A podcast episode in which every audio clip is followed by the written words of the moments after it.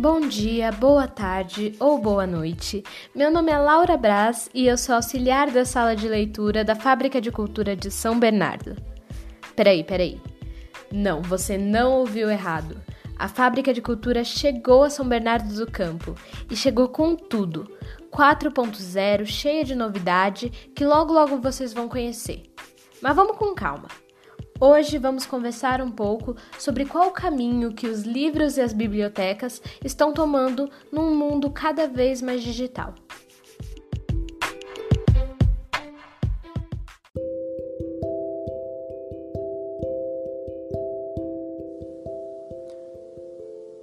Eu sei que é difícil, mas eu gostaria que você tentasse imaginar um mundo sem livros, sem a palavra escrita Nesse mundo, as lendas e os conhecimentos ainda eram compartilhados.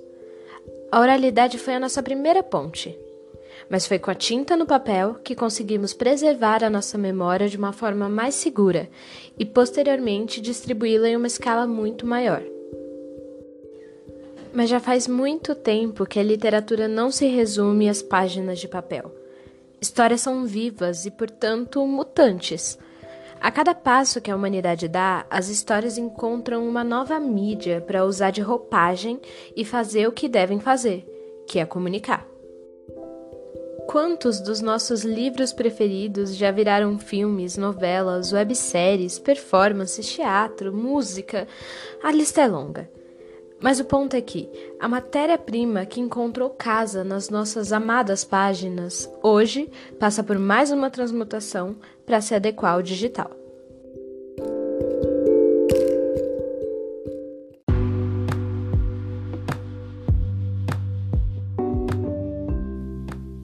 O livro digital, ou famigerado e-book, se popularizou nos últimos anos, ao passo que uma grande parcela da população tem um smartphone e acesso à internet. Os livros foram comprimidos em alguns formatos digitais, e apesar da gente ouvir falar muito mais sobre o PDF, foi o EPUB que trouxe uma versatilidade maior. O layout é fluido e permite adequar o tamanho do texto de acordo com o formato da tela, o que torna a leitura bem mais confortável. E para além disso, torna o texto também mais acessível para pessoas com baixa visão, abrindo as portas para um público que, por falta de alternativas, acabou se afastando da literatura, incluindo pessoas de terceira idade ou com deficiência visual. Outra porta de acessibilidade aberta pelos livros digitais são os audiobooks, que entregam uma experiência imersiva para o ouvinte, contando não só com a leitura, mas com a atuação e até efeitos sonoros. Lá fora, muitas personalidades costumam dublar os livros. O próprio Neil Gaiman, autor de Coraline, Deuses Americanos, Sandman, narra vários dos seus audiobooks. Esse ano, a plataforma Pottermore lançou o projeto Harry Potter at Home, ou Harry Potter em Casa, com o audiobook do primeiro livro, A Pedra Filosofal, sendo narrado por personalidades como David Beckham, Dakota Fanning, Ed Redmayne, e quem narra o primeiro capítulo é o próprio Harry Potter. Ou melhor, o ator que deu vida ao personagem nos filmes, Daniel Radcliffe. Os capítulos estão disponíveis no Spotify. No Brasil, esse molde ainda não se popularizou como em outros países, mas com o crescimento dos podcasts e a volta dos costumes, que não dependem da imagem para visualização, podemos acreditar que os audiobooks são sim uma possibilidade. Voltando a falar sobre os suportes de e-books, eles podem variar. Baixando um aplicativo gratuito, é possível ler um livro no seu celular ou tablet. Mas além dos aparelhos de rotina, foram criados os e-readers, que, para resumir, são como tablets que servem unicamente para comprar e ler livros e arquivos. Existem diversos preços e muitas marcas, como Kindle, Kobo, Leve.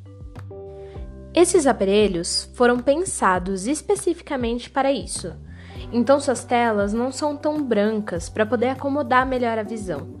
Alguns têm luz, outros não. É possível fazer marcação e anotações e acessá-las de forma muito rápida. Clicando em cima de uma palavra, pode procurar o seu significado na internet sem interromper a leitura. E a mensuração do progresso da leitura não é feita a partir da contagem de páginas, mas pela porcentagem lida. Por experiência própria, eu posso dizer que essas funcionalidades me ajudaram a ler bem mais. Eu tinha um certo preconceito e era extremamente apegada com o livro físico, mas hoje eu percebo que um não substitui o outro, eles se somam. A experiência sensorial de ter um livro físico nas mãos, virar as páginas, sentir o cheiro, não foi substituída. Mas eu sei que por disponibilidade, espaço, preço, eu daria prioridade a alguns títulos. Então, no final das contas, hoje eu leio no meu e-reader obras que talvez eu deixasse passar. Outro advento interessante é a democratização da produção e distribuição de livros autorais, o que era algo bem mais complicado quando você dependia de uma editora. Já faz um bom tempo que escritores compartilham suas criações na internet mas agora eles podem viabilizar projetos maiores e até gerar renda direta a partir deles. Nas redes sociais, criadores têm um termômetro de público, uma resposta rápida ao seu material.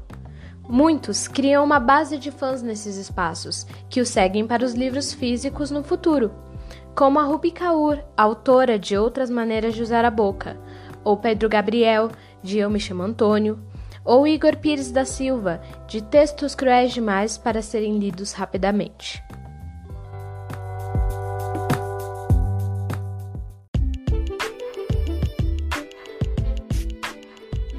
Olha, as possibilidades são muitas e se renovam a todo momento. Mas reiterando, elas não são excludentes, elas se somam. E é por isso que não poderia ser diferente no espaço físico as bibliotecas. Espaços esses que são mais do que estantes cheias e cartões de empréstimo. São lugares de encontros e trocas. Saraus, contação de história, clube do livro, encontro com autores, tudo isso e muito mais o tornam vivo, porque histórias só existem quando são compartilhadas. E essas novas mídias estão presentes no nosso novo espaço para potencializar essas conexões na primeira biblioteca das fábricas de cultura. Eu falei que a gente estava chegando com tudo, né? Então, enquanto a gente não pode se aglomerar nesse novo espaço, eu sugiro que você explore as possibilidades e também os vídeos e podcasts que estamos lançando nos canais da fábrica. É isso, galera. Até logo e tchau, tchau.